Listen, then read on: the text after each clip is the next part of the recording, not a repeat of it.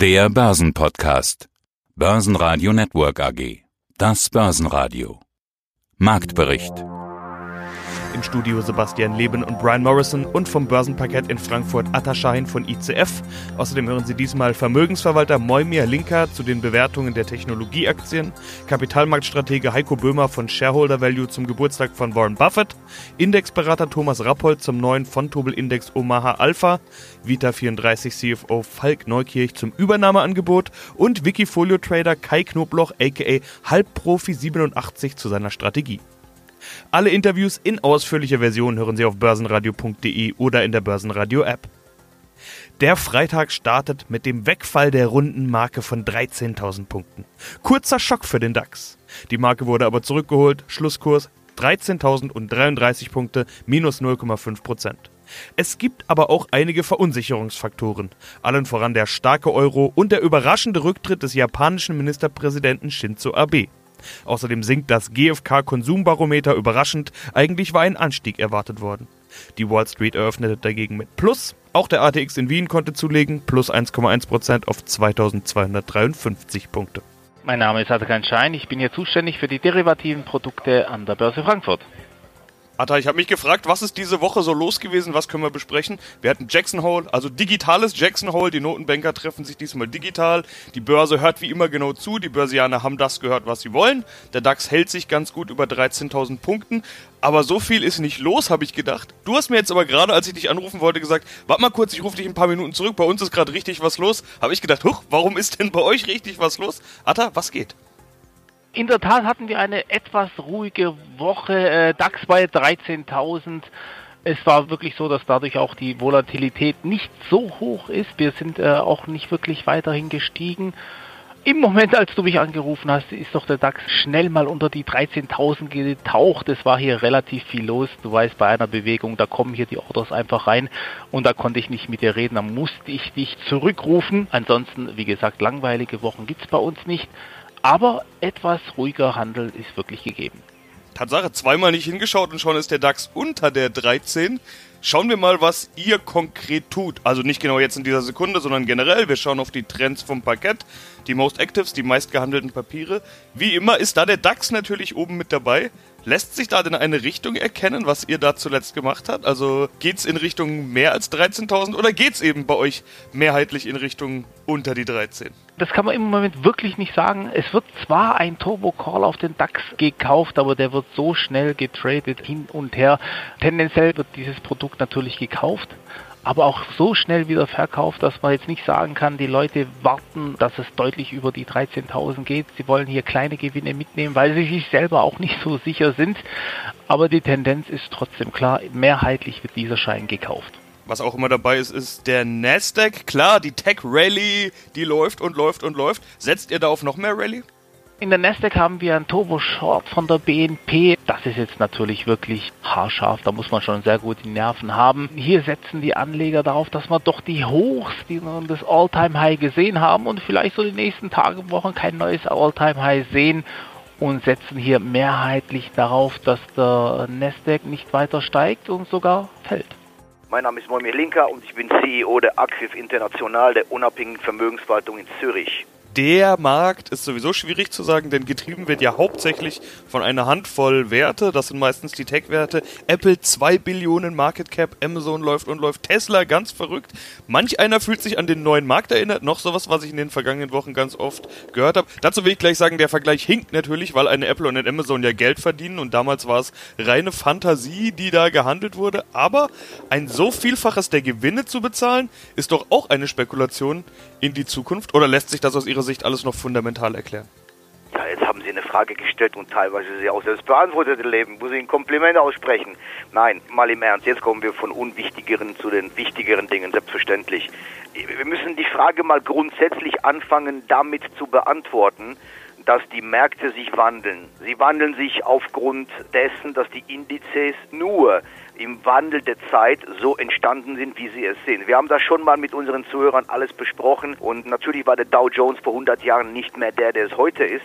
Genau das gleiche ist es mit dem DAX. Gut, der ist nicht so alt, mit dem SMI. Das heißt also, man wandelt sich. Wir werden später noch bei unserer Definition und wenn wir uns unser, unser Portfolio anschauen, im Vergleich mit den Hauptbenchmarks. Es ist eigentlich eine wunderschöne Rallye, eine Erholungsrallye, bei der aber mitnichten alles Gold ist, was glänzt. Weil diese Rallye wird genau wie Sie es richtig gesagt haben, von einigen wenigen Titeln getragen und die sind aber so massiv nach oben explodiert, durch die Umstände, durch Corona, dass das diese Bewertung, die manche als grotesk bezeichnen, hervorgebracht hat. Corona war für mich ein Katalysator dieser Entwicklung. Es wäre sowieso zu dieser Entwicklung gekommen und die Märkte wären sowieso quasi im dem Laufe der Zeit hätten sie sich angepasst einer bestimmten Metamorphose oder dem Darwinismus nachzusagen, einfach mal die die Märkte haben sich modifiziert im Laufe der Zeit. Es sind natürlich der Titel wie Apple, Amazon, Google, also die Technologietitel, weil in der Corona-Krise wird nun mal Technologie gebraucht. Das ist aber ein Anfang, das ist der Anfang eines Zyklus. Die Notenbanken feuern. In Staatsanleihen verbrennen sie Geld. Die Sparer werden enteignet. Die Alternativlosigkeit der Aktie demonstriert sich immer mehr mit diesen neumodischen Begriffen wie TINA, There is no alternative, genauso wie der FOMO, Fear of Missing Out, dass man Angst hat, eine Rallye zu verpassen.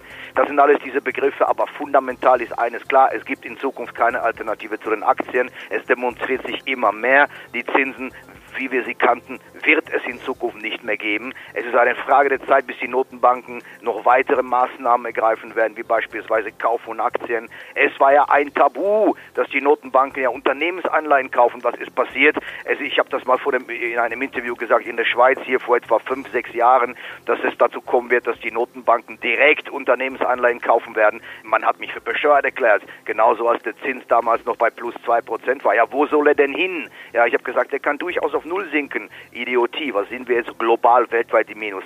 Das ist die Begründung dieser Rallye und diese Selektion und diese Marktrotation, wie wir sie haben, hat es in der Geschichte noch nicht gegeben.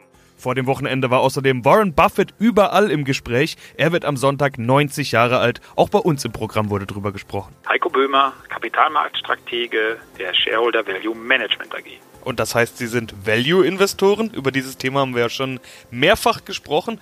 Wenn man über Value redet, dann fällt natürlich ganz häufig ein Name, nämlich Warren Buffett. Der wird am Sonntag 90 Jahre alt. Herr Böhmer, ich bezeichne Buffett gern als den letzten echten Börsenstar unserer Zeit. Ich glaube, den kennt so ziemlich jeder, der schon mal irgendwas von Börse gehört hat. 90 Jahre Buffett. Was bedeutet dieser Mann für Sie? Ja, ich beschäftige mich schon lange mit der Börse und das Thema Warren Buffett und Value Investing kam etwas später mit hinzu. Also ich habe angefangen an der Börse zur Zeit des New Economy Booms.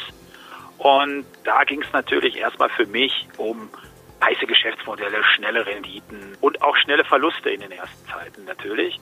Und dann bin ich im Jahr 2003 auf den Buffett aufmerksam geworden und 2004 hatte ich schon die Möglichkeit, nach Omaha zu reisen, zu der jährlichen Hauptversammlung seines Unternehmens Berkshire Hathaway mit vielen anderen Value-Investoren aus Deutschland. Und da fing das eigentlich an, dass ich mich intensiver damit beschäftigt habe. Was es für mich bedeutet, ist wirklich, ja, er hat eine sehr große Disziplin bei dem, was er an der Börse macht. Und diese Beharrlichkeit, die er hat, ja, die beeindruckt mich schon. Und er zahlt eigentlich nie zu viel für Firmen und geht auch keine unkalkulierbaren Risiken ein, in den aller, allermeisten Fällen. Und er streut das Risiko auf verschiedenste Ertragsquellen. Auch das ist wichtig. Und wenn dann ein Bereich ausfällt, dann hat er die anderen immer noch, die gut laufen. Also es ist schon so die Gesamtphilosophie, die er vertritt und auch die Persönlichkeit, die er nach außen trägt. All das zusammen ist etwas, was mich dann beeindruckt hat und mich immerhin jetzt schon acht oder neun Mal noch wieder nach Omaha geführt hat. Ja, es gibt ja die richtigen Omaha-Jünger, die da wirklich jedes Mal hin pilgern. Das sind eben immer diese Value-Investoren. Das, was Sie gerade beschrieben haben, das ist Value-Investing. Ich habe mir auch unsere Gespräche nochmal angehört, so ein bisschen mit dem Ohr darauf, ah, wo höre ich denn da den Warren Buffett raus? Also eins ganz klar, dieser eine Begriff, Burggraben, den haben ja. Sie auf jeden Fall von Warren Buffett übernommen. Wie nah sind Sie denn an Warren Buffett dran mit Ihrer Investmentphilosophie? Naja, also bei unserem Mandat mit dem Frankfurter Aktienfonds für Stiftungen, da setzen wir ganz klar auf die vier Grundprinzipien des Value Investings, das muss man sagen. Und deswegen sind wir schon relativ nah an Buffett dran. Aber nochmal kurz zusammengefasst, diese vier Grundprinzipien. Also wir kaufen auch günstig ein, nämlich mit einer Sicherheitsmarge, also mit einem Abschlag auf den inneren Wert des Unternehmens. Dann schauen wir auch vornehmlich auf Eigentümer geführte Unternehmen. Die werden von uns bevorzugt, eben auch von Buffett, weil die schlicht und einfach eine größere Stabilität bringen.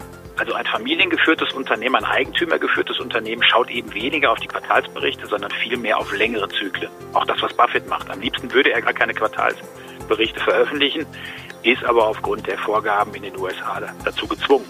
Ja, und dann kommen wir natürlich klar, fast schon zu meinem Lieblingspunkt, richtig, den wirtschaftlichen Burggraben eines Unternehmens. Also wirklich das, der Vorteil, der langfristig verteidigbare Wettbewerbsvorteil eines Unternehmens. Und diese Unternehmen sind oft in der Lage, höhere Renditen am Markt zu erzielen als andere Unternehmen, die nur eine Massenware herstellen. Und das ist genau das, wo Buffett schon lange nachgesucht hat und wo wir auch immer weiter nachsuchen.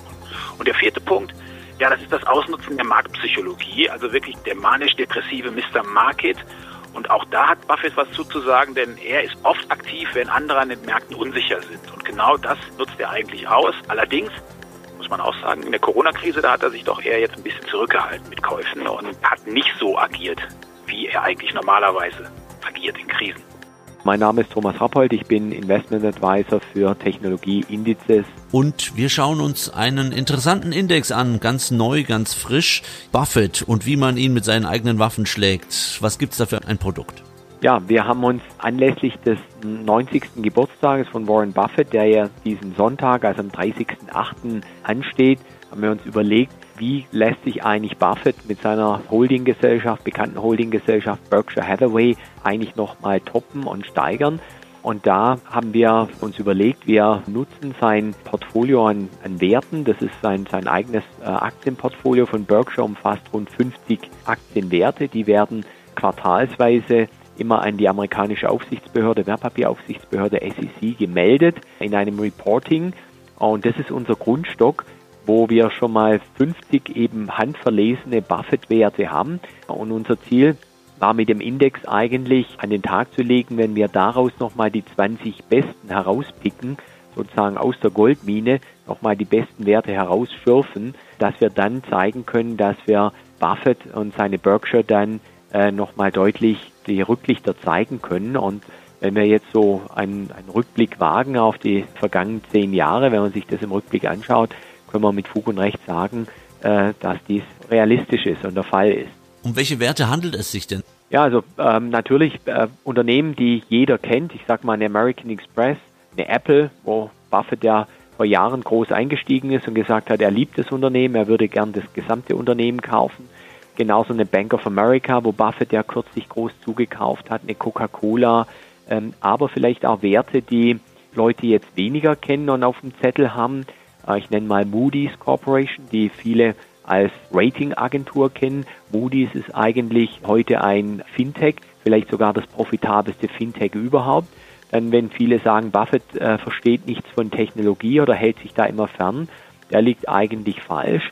VeriSign ist ein sehr gutes Beispiel. VeriSign ist, äh, wie Buffett sagen würde, eine sogenannte Mautbrücke, also ein Monopolist, der in den USA Internetdomains zuteilt, bei dem man Internetdomains beantragen kann damit eine Monopolstellung hat, genauso stark dort im Bereich Cybersecurity ist mit dem Thema Zertifikate und jetzt auch sehr stark im Bereich Blockchain unterwegs ist. Also das heißt, es gibt da bei Buffett schon einige handpicked Werte, die äh, viele so nicht auf dem Zettel haben und äh, das macht eigentlich die Mischung dann aus. Bekannte Dividendenaristokraten dann auch drin, wie eine Johnson Johnson dann oder äh, eben auch ähm, Biotechnologiewerte wie eine Biogen oder Retail wie eine Kroger beispielsweise, die wir hier selektiert haben als die 20 Top-Werte. Ja, hallo, mein Name ist Kai Knobloch. Ich bin bei wikifolio.com unter dem Tradernamen Halbprofi87 zu finden und mein Wikifolio dort heißt Trend und Fundamental. Und da steckt ja auch schon einiges drin. Fundamental, du bist Fundamentalinvestor beziehungsweise orientierst dich daran. Äh, du sagst immer, dass du ein Unternehmen erstmal verstehen willst. Wir haben uns schon ein paar Mal unterhalten über deine Strategie. Na, dieses Unternehmen verstehen, genau kennen, um was es geht. Da weiß ich schon, nach wem das klingt. Warren Buffett. Über den reden ja aktuell sowieso ganz viele. Der wird am Sonntag 90 Jahre alt. Inwiefern orientierst du dich an Warren Buffett oder ist er vielleicht auch so eine Art Vorbild? Er ist einerseits natürlich ein Vorbild, klar, einer der größten Investoren aller Zeiten. Andererseits muss man natürlich auch sehen, dass er in den den Jahren nicht immer die richtige Entscheidung getroffen hat und gerade bei den Themen Technologie da doch auch die eine oder andere Story verpasst hat. Und daher muss man schon auch schauen, dass man quasi den Ansatz, den Warren Buffett mal gewählt hat und seine Philosophie quasi auf die heutige Zeit auch ein Stück weit überträgt und die quasi weiterentwickelt. Du hast sie weiterentwickelt. Ich will mal schauen, wie es bei dir läuft. Der Crash hat dich voll erwischt. Ich habe mir deine Performance angeschaut. Aber in einem klaren V bist du wieder aufgestiegen, stehst höher als je zuvor. Du hattest in unserem letzten Interview mit Fundamentaldaten argumentiert. Also damals hattest du gesagt, dass die Wirtschaftsdaten, die zu dem Zeitpunkt kamen, zeigen, warum die Börse vorher schwach war. Also nach dem Motto, die Börse nimmt die wirtschaftliche Entwicklung vorweg. Die Börse macht jetzt ein V, deine Performance macht auch ein V. Erwartest du also in Folge jetzt auch ein Wirtschafts-V? Ja, das ist, da gibt es natürlich unterschiedliche Theorien so. Ich erwarte nach Corona, erwarte ich schon W, V, wie man es auch immer interpretieren möchte. Allerdings denke ich, weiß der Markt heute noch nicht und können wir alle noch nicht abschätzen, wie lange uns Corona noch begleiten wird und ähm, wann dann tatsächlich die Wirtschaft auch wieder volle Fahrt aufnehmen kann. Also das V am Aktienmarkt, das schiebe ich zum größten Teil auch aktuell ähm, auf die Geldpolitik der Notenbanken. Es wurde einfach so viel Liquidität ins System gepumpt, dass das einfach dazu geführt hat, dass die Assetpreise ähm, durchweg gestiegen sind. Also nicht nur Aktien, sondern auch, man sieht es ja auch bei Gold und Silber. Und daher sehe ich da den Hauptgrund eher aktuell in der Geldpolitik und ob dieses viele Geld und auch die Fiskalpolitik, Staaten tun ja auch massiv Geld in die Wirtschaft pumpen, ob das dann auch zu einer V-Erholung in der Wirtschaft führen wird oder wann es dazu kommt, das werden dann die nächsten Monate zeigen. Aktuell preist der Markt es, wie ich finde, auch noch nicht komplett an, weil die eher zyklischen Unternehmen, also die von dem Wirtschaftsaufschwung auch am stärksten profitieren würden, die sind ja eher Underperformer aktuell am Markt, während die Tech-Werte, also die Unternehmen, die strukturell wachsen, die profitieren ja aktuell von dem vielen Geld, was die Notenbanken bereitgestellt haben. DAX-Gewinner des Tages war die Münchner Rück mit plus 1,7%. Die Rückversicherer und Versicherer legen überall zu, auch die Hannover Rück, die Allianz und die Swiss Re. Grund dafür sind Meldungen, dass der Hurricane Laura in den USA viel weniger Schaden anrichtet als befürchtet. Zulegen konnte ebenfalls Vonovia mit plus einem Prozent. Vonovia wird als Aufsteigerkandidat für den Eurostox 50 gehandelt. Verlierer des Tages sind Bayer mit minus 2,7 Prozent. Hier gab es Spekulationen, dass der Glyphosat-Vergleich in den USA doch noch platzen könnte. Fresenius Medical Care mit ebenfalls minus 2,7 Prozent. Hier war es der Dividendenabschlag nach der Hauptversammlung. Und Schlusslicht war die Deutsche Post mit minus 3,1 Prozent. Auch hier Dividendenabschlag. Falk Neukirch, Finanzvorstand der Vita 34 AG. Der Gewinn im Halbjahr ist etwas unter Vorjahr, beziehungsweise im Quartal ist etwas unter Vorjahr, 1,4 Millionen Euro EBITDA, 6,5 Prozent unter Vorjahr. Was wirkt denn da? Sind das eben diese Vertriebskosten oder sind das auch Corona-Kosten, die man da sieht? Also im zweiten Quartal sind wir eigentlich ganz gut unterwegs. Ich sehe eigentlich keine signifikante Reduzierung. Das einzige Thema ist eine einmalige Sonderaufwendung in Höhe von circa, ich sage jetzt mal 115 1000 Euro, die ist durch das Sonderereignis Übernahmeangebot induziert worden. Wenn Sie die draufrechnen würden, wären wir sogar über dem Vorquartal, aber das ist nun mal normalisieren, davon halte ich auch nichts. Das heißt, es ist angefallen, das heißt, wir hatten das Übernahmeangebot von AOC und dazu mussten wir natürlich Stellung nehmen und das hat ein bisschen Beratungskosten gekostet und das ist der Effekt, der im Wesentlichen, ich sag mal, den Dip in der Vorjahrsprofitabilität erzeugt hat. Ja, da wollen wir dieses Übernahmeangebot natürlich auch nochmal ansprechen. AOC Health GmbH hat über 30 Prozent der Aktien und deshalb kommt da natürlich dieses Übernahmeangebot. Wie stehen Sie denn jetzt zum Angebot bzw. zum Großinvestor? Gut, der Vorstand als auch Aufsichtsrat haben sich dazu positioniert im Rahmen der entsprechenden Stellungnahme. Die Tatsache, dass der neue Großaktionär im Rahmen seines Übernahmeangebots auch kommuniziert hat und wir haben ja auch schon mit ihm gesprochen, dass er die Strategie der Vita 34, auch was das Thema neue Produktentwicklung, aber auch in ihrer Positionierung im, im Dachmarkt weiterhin unterstützt. Das ist natürlich gut. Die Produktentwicklung, das heißt das Thema Fettzellen bzw. Immunzellen wird unterstützt. Auch das ist natürlich sehr gut und perspektivisch wurde ja auch im Übernahmeangebot von einer wie auch immer gearteten Zusammengehen der großen Player, also die Gesellschaft ist ja auch an unserem polnischen Konkurrenten, der Famicom beteiligt, gesprochen und auch das hat der Vorstand, also Aufsichtsrat, unter gewissen Bebrissen natürlich als positiv bewertet, weil es natürlich durchaus Synergieeffekte gibt, ob das im Vertrieb und Marketing ist, jetzt nicht unbedingt in Deutschland, aber vor allem im internationalen Bereich, da stehen wir sicherlich teilweise in verschiedenen Märkten auf den Füßen. Das kann man sicherlich dann besser machen. Herstellungsseitig gibt es Optimierungspotenzial, aber vor allen Dingen auch, wenn man sagt, es wird ja von einem paneuropäischen größeren Bank gesprochen. Das heißt, man will den Markt weiter konsolidieren. Das heißt, wir haben ja als auch Vita 34 AG die, das anorganische Wachstum als Strategie gehabt, wenn wir uns da teilweise dieselben Targets in der Vergangenheit angeschaut haben, ist das natürlich auch nicht so besonders effizient gewesen und hat natürlich den Transaktionserfolg teilweise auch minimiert. Insofern, all das sind Punkte, wenn man sich da konsolidierter aufstellt, sind das positive Aspekte eines möglichen, äh, wie auch immer gearteten Zusammengehens. Also jetzt haben Sie es selber schon angesprochen, das wäre natürlich mein nächster Punkt gewesen. Die Fusionsfantasie, die äh, das mit sich bringen würde. Sie wären ja dann mit Abstand oder es gäbe das Potenzial der mit Abstand größten Stammzellenbank Europas. Jetzt mal abgesehen von Skalierbarkeit und Synergieeffekten, Marktmacht alleine ist doch auch ein sehr starkes Argument. Wir haben in der Vergangenheit immer mal wieder schon von, von Größe gesprochen, dass in Ihrem Geschäft Größe durchaus eine Rolle spielt. Absolut, weil nicht alles ist beliebig teilbar, wie ich das mal sage. Das gilt vor allen Dingen nach unten und wenn Sie größer werden, können Sie natürlich viele Dinge effizienter darstellen. Ich hatte es eben angedeutet, aber auch im Rahmen der Thematik Akquisition haben Sie natürlich eine ganz andere Positionierung. Sie können andere Strategien fahren. Sie müssen nicht immer über den Preis kämpfen, sondern können auch mal Preisstrategien in Märkten durchhalten, die andere möglicherweise nicht durchhalten. All das sind Aspekte, die natürlich perspektivisch helfen. Insofern ist das aus betriebswirtschaftlicher Sicht, wie auch immer das Zusammengehen jetzt erfolgt, aus betriebswirtschaftlicher Sicht, strategischer, operativer Sicht durchaus eine richtige Strategie und Tendenz. Börsenradio Network AG Marktbericht